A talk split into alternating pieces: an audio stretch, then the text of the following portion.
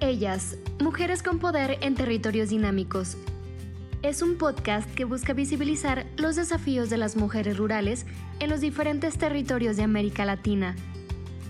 La serie es una iniciativa de ONU Mujeres, RIMISP y la Cooperación Italiana, producida por Antifaz en el marco del programa Mujeres, Economía Local y Territorios.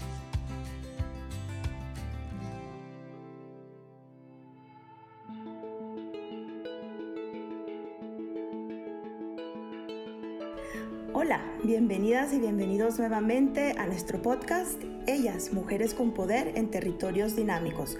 Les saluda Celeste Molina, directora para Centroamérica de RIMISP.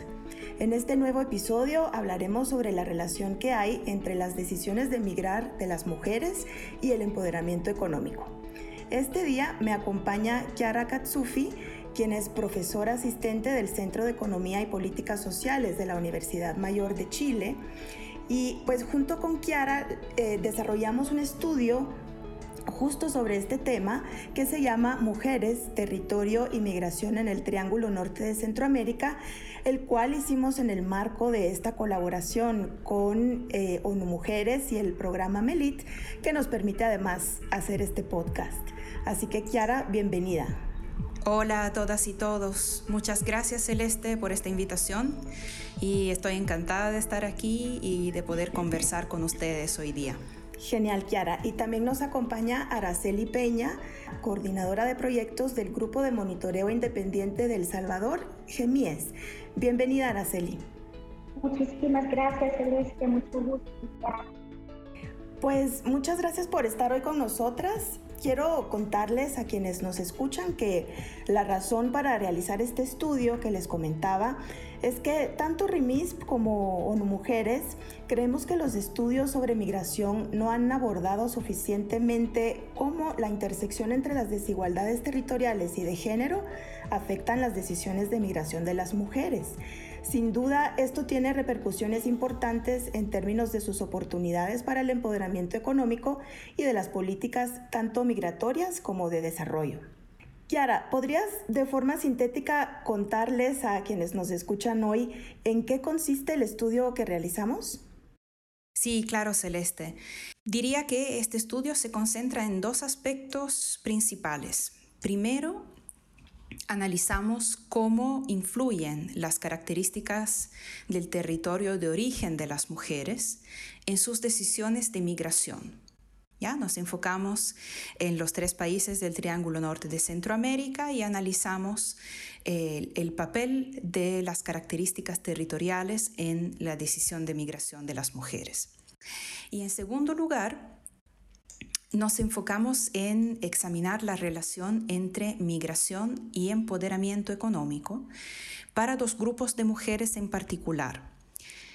Mujeres que han migrado y luego han retornado a su territorio de origen y mujeres que no han migrado, pero sí tienen algún integrante de su hogar que actualmente se encuentra viviendo en otro territorio o en otro país ya sea su esposo, un hijo, un hermano, una mamá.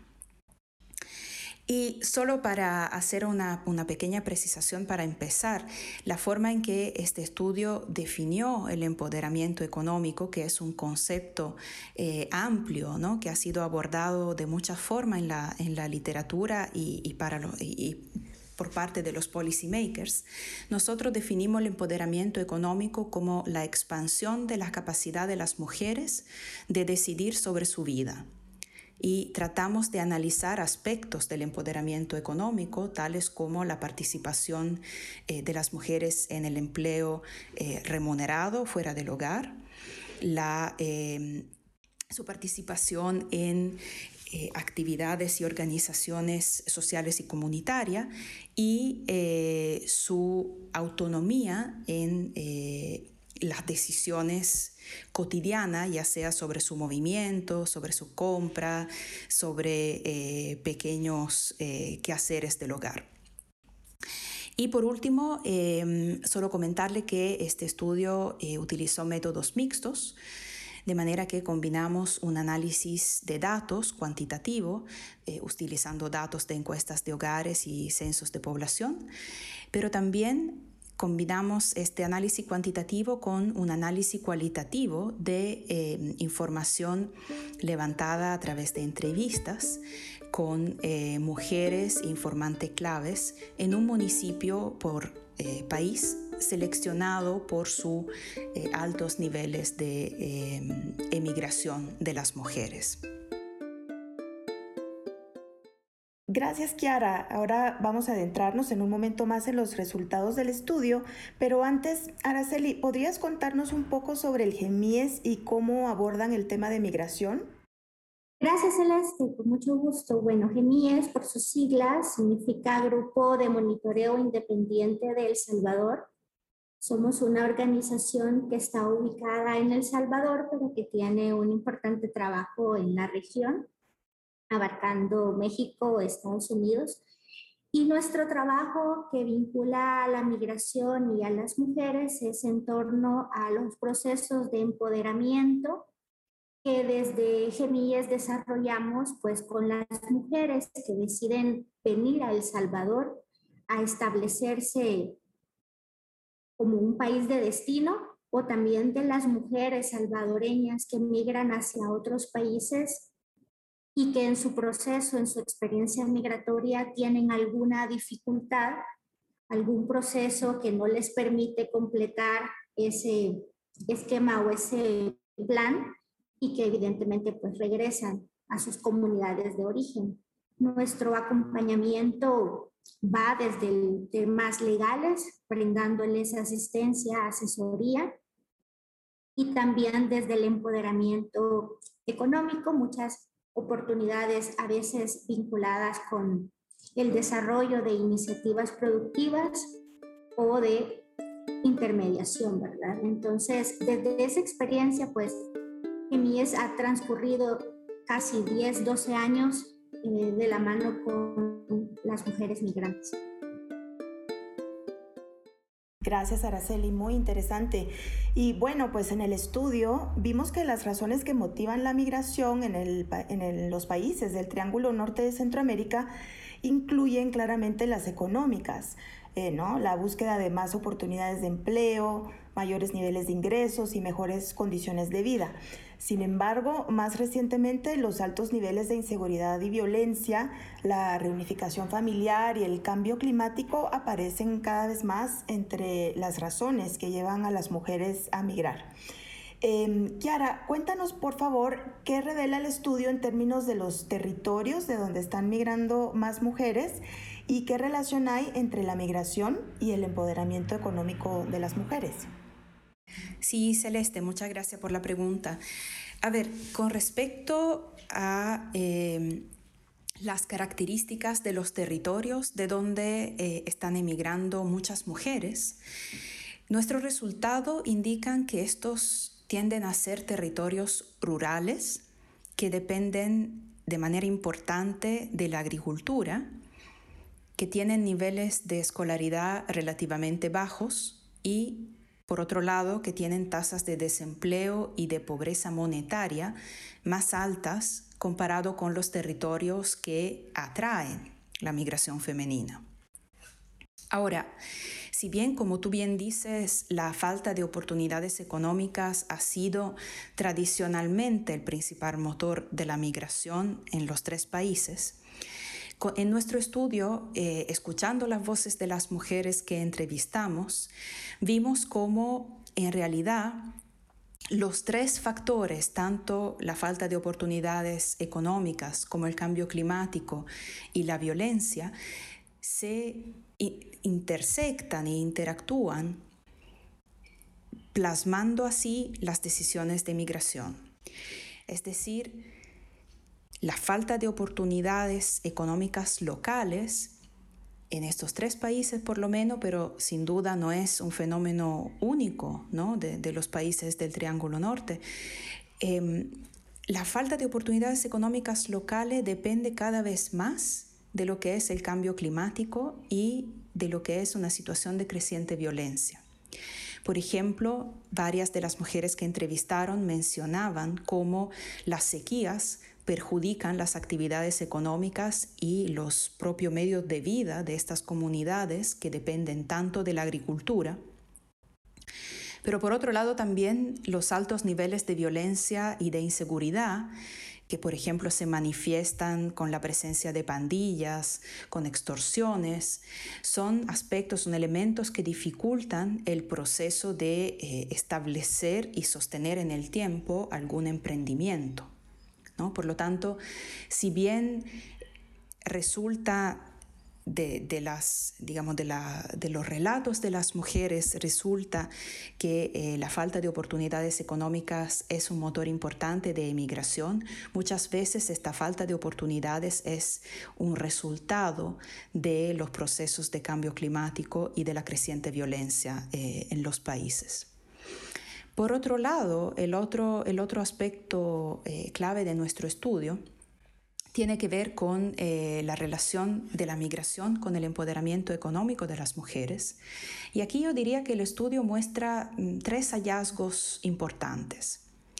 Primero, tenemos un hallazgo claro de que las mujeres que han migrado y que ahora han regresado a su territorio de origen tienen mayores niveles de empoderamiento económico comparado con las mujeres que nunca han migrado. Muchas mujeres retornadas ahora están trabajando por ingreso fuera del hogar y fuera de la agricultura. Entonces se están diversificando sus eh, opciones y sus fuentes de ingreso.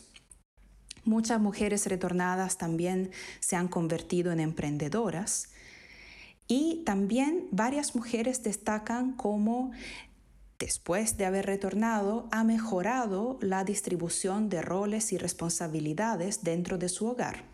Entonces, lo, que sugiere un cierto eh, aumento del poder de negociación y del empoderamiento de las mujeres también eh, en las relaciones dentro del hogar. En segundo lugar, el otro eh, hallazgo importante y que muestra eh, la necesidad de mirar de manera matizada los impactos de la migración, nuestro estudio muestra que la emigración de un familiar tiene costos significativos para el empoderamiento económico de las mujeres que se quedan. ¿Por qué? Porque aumentan sus responsabilidades domésticas y de cuidado, y eso reduce el tiempo disponible que las mujeres tienen para trabajar por ingreso fuera del hogar e incluso para participar en organizaciones sociales y comunitarias. Sin embargo, a pesar de que existe, digamos, esta, em, este costo en términos de empoderamiento económico, hay otros aspectos que eh, las mujeres que entrevistamos en particular valoran y destacan de eh, tener a un familiar emigrante.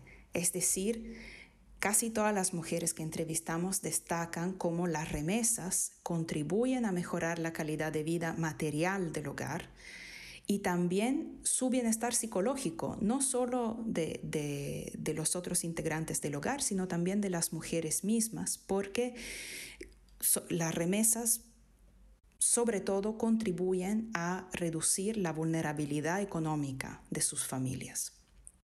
Por lo tanto, a pesar de tal vez tener menos tiempo y menos oportunidades de desempeñarse en eh, un trabajo eh, por ingreso fuera del hogar, sí consideran que la emigración tiene beneficios a nivel del bienestar y de las necesidades materiales de su hogar en su conjunto. Y finalmente yo diría el tercer hallazgo importante tiene que ver de nuevo con la relación entre remesas y empoderamiento económico. Porque lo que parece ser clave es quién controla la recepción de las remesas. Es decir, simplemente ser una mujer que vive en un hogar que recibe remesas no garantiza mejoras en la autonomía y en el empoderamiento económico de las mujeres. Lo que hace la diferencia es cuando una mujer recibe directamente y presumiblemente administra las remesas. Es en ese caso que también para las mujeres no migrantes observamos un aumento significativo en su autonomía física y en su autonomía en la toma de decisiones.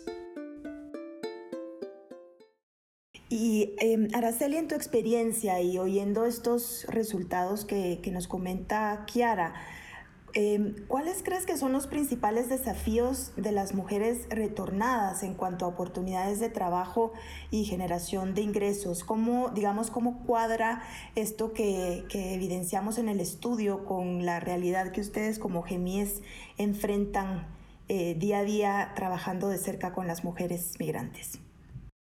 Bueno, en nuestra experiencia coincidimos muchísimo con los hallazgos que Kiara nos estuvo compartiendo. Creo que me gustaría separar a las mujeres en dos grupos, en las mujeres retornadas. Y el primero sería aquellas que retornan casi inmediatamente a su experiencia migratoria, es decir, que no transcurre mucho tiempo no logran incorporarse a las comunidades de destino, sino que es una entrada por salida. Y por otra parte, al grupo de mujeres que sí logra eh, permanecer una cantidad de tiempo suficiente como para poder desarrollarse o intentar o iniciar desarrollarse en el país de, de, destino, que tiene esta experiencia de trabajar, que tiene esta experiencia de poder enviar remesas a su familia y que pues en un momento determinado este proceso se ve interrumpido por, por la deportación o por el retorno voluntario. Sin embargo, para ambas, para ambos grupos de mujeres, para ambas experiencias, creemos que el desafío más importante es encontrar en el país o en la comunidad de origen las mismas o peores condiciones que dejaron a su partida. Para el caso del primer grupo de estas mujeres que han tenido muy poco tiempo desde que dejaron El Salvador, pues básicamente ya saben eh, a lo que vienen, ¿verdad? Ya conocen cuáles son las realidades en sus comunidades, en sus territorios y saben que el, el obstáculo, el desafío más importante va a ser sacar o solventar la razón por la cual decidieron migrar. Para el segundo grupo es esta misma situación, pero se le incorpora el hecho de que traen una experiencia, traen una habilidad que adquirieron, que perfeccionaron incluso, y que muy posiblemente la posibilidad de desarrollarse, implementarla y ponerla en práctica en El Salvador va a ser difícil. Esto porque obviamente los mercados laborales que están habilitados o que ellas pueden alcanzar son más reducidos y muchas ocasiones esas competencias y esas habilidades no pueden ser ejercidas plenamente porque existe, no existe una acreditación o no existe una competencia certificada, ¿verdad? Entonces las oportunidades de trabajo se ven más reducidas y con la dificultad de que no hay posibilidades de, de decir voy a desarrollarme en lo que aprendí, sino que voy a tener que retomar lo que antes de mi decisión de migrar eh, tenía. Y si a eso le agregamos los roles de, mujer que por sí pues no los pierde, sino que al contrario se intensifican como el cuidado de hijos, el cuidado de adultos mayores que están a cargo de, ellas, básicamente eh, se dificulta y se convierte en, en, un embudo más, ¿verdad? Para poder ellas finalmente lograr eh, desarrollarse en la comunidad. Y muchas veces esta situación vuelve un círculo vicioso y vuelve esa oportunidad o esa ventana de oportunidad para las mujeres el volver a migrar. Para quienes tuvieron la experiencia de, trabajar en el, en el país de destino y poder contribuir económicamente al desarrollo de sus familias, el encontrarse con estos desafíos obviamente empuja nuevamente a intentarlo. Y, y esto puede repetirse pues la cantidad de veces que esta mujer pues tenga la posibilidad. Claro, no, y yo creo que eh, pues tanto la evidencia del estudio como lo que nos comenta Araceli apunta a la urgencia de una mejor vinculación entre las políticas migratorias y las políticas de desarrollo, con especial atención a los impactos diferenciados en hombres y mujeres y también a las particularidades de cada territorio de origen y de retorno. Ahora, Kiara, en el estudio hacemos al final algunas recomendaciones de política pública. ¿Cuáles te parecen las más urgentes ahora en este contexto de crisis socioeconómica generada por la pandemia? Sí, Celeste, yo creo que el, gran desafío de vincular y coordinar eh, políticas migratorias y políticas de desarrollo eh, a, este gran desafío le queda mucho por hacer. Y, seguramente la situación eh, socioeconómica que está generando eh, la pandemia actualmente em, dificulta aún más de alguna manera poder aprovechar el potencial que la migración tiene en términos de em, desarrollo territorial local y eh, expansión de las oportunidades eh, de las personas que migran en general y de las mujeres en particular. Ahora, vinculándome también un poco eh, con lo que decía Araceli con respecto a las características de los mercados laborales de origen, ¿no? donde las mujeres retornan y, se encuentran a lo mejor con, una, eh, con un contexto de eh, oportunidades un poco más eh, restringidas o de menores opciones para poner en práctica la experiencia, los, las expertise y los conocimientos adquiridos en, el proceso de la migración, digamos. Yo creo que, em, y, junto con eso, digamos, el, desafío de eh, cómo conciliar la participación económica de las mujeres con eh, las labores domésticas y de cuidado de los niños y de los adultos mayores o de las personas discapacitadas.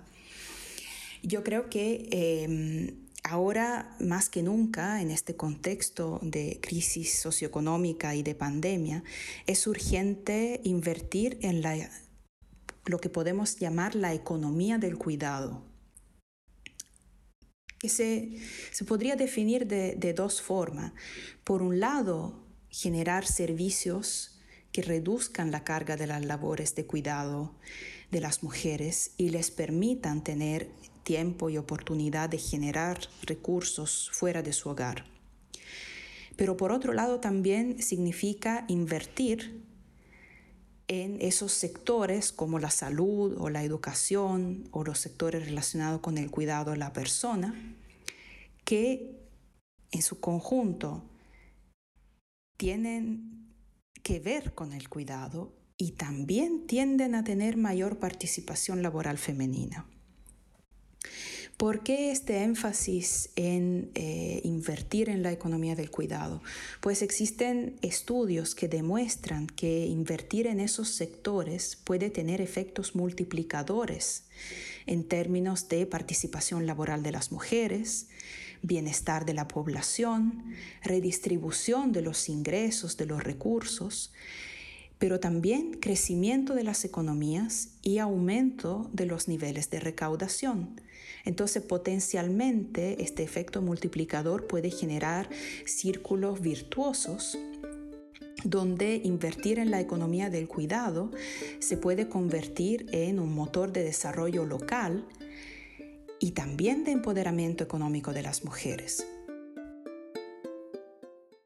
Totalmente de acuerdo contigo, Kiara, y yo a eso le agregaría que en este contexto de pandemia, en donde pues todos los gobiernos están em, pensando y ya implementando diversas políticas de desarrollo y de, protección social, sobre todo, ¿no? Que también muchas veces esto suele estar eh, desconectado de lo que pasa en los territorios y de todos estos em, obstáculos ¿no? y barreras que, enfrentan particularmente las mujeres. Entonces, de alguna manera es muy importante, y lo señalamos también en el, en el estudio, eh, ir haciendo estos vínculos, ¿no? También todo el tema de, de inclusión financiera para las mujeres en los territorios etcétera. Entonces ahí hay, hay todo un reto, como bien dices, Kiara.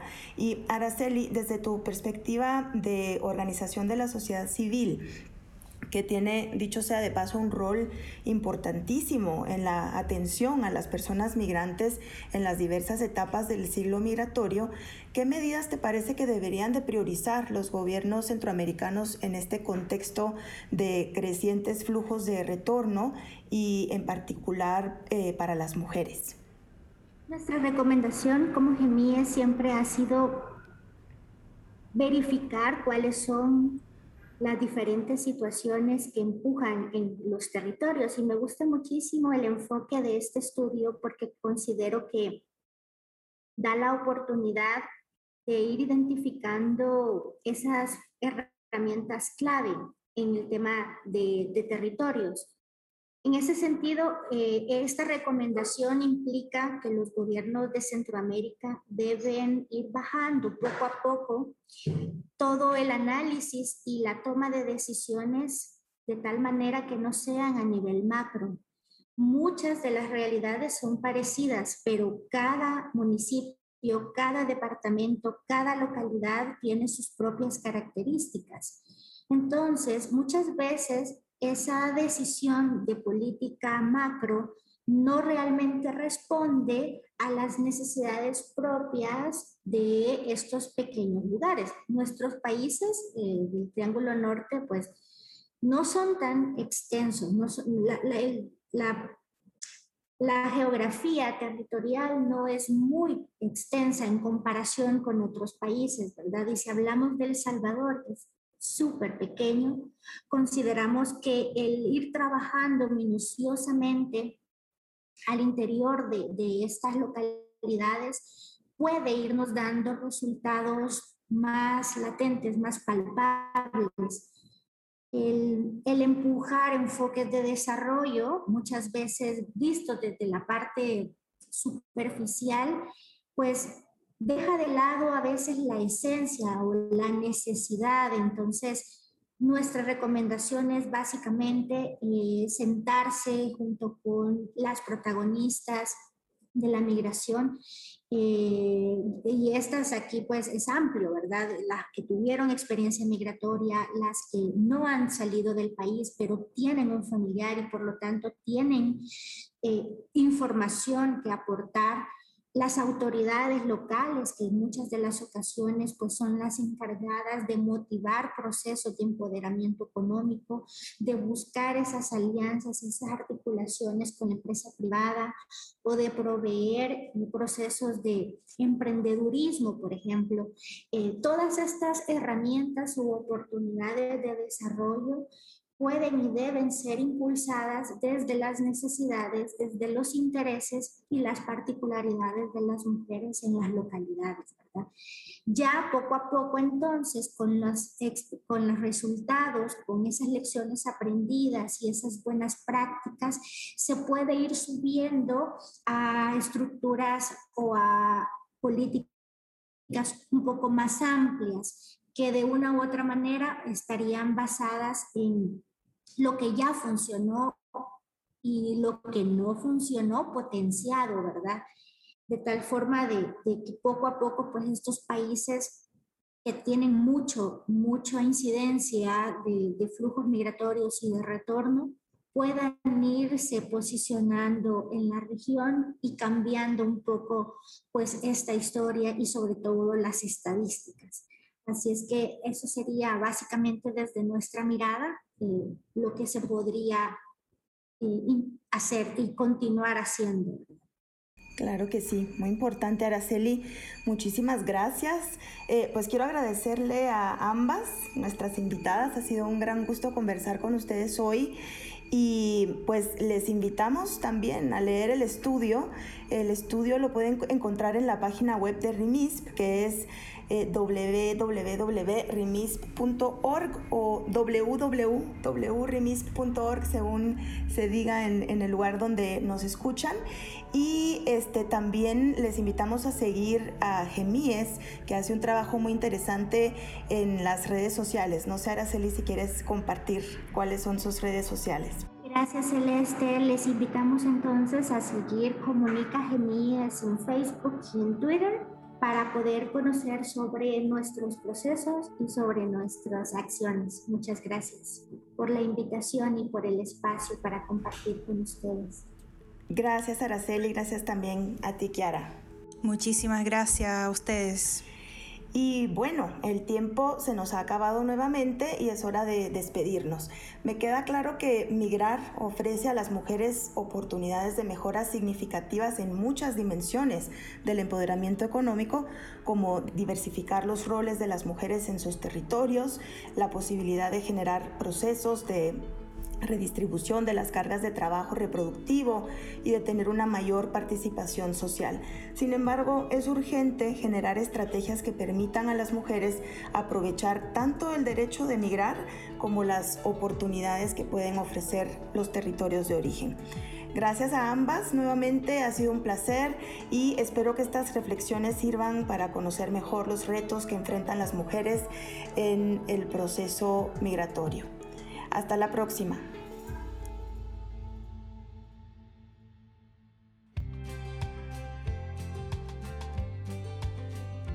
Ellas. Mujeres con Poder en Territorios Dinámicos es una iniciativa de ONU Mujeres, RIMISP y la Cooperación Italiana, producida por Antifaz en el marco del programa Mujeres, Economía Local y Territorios.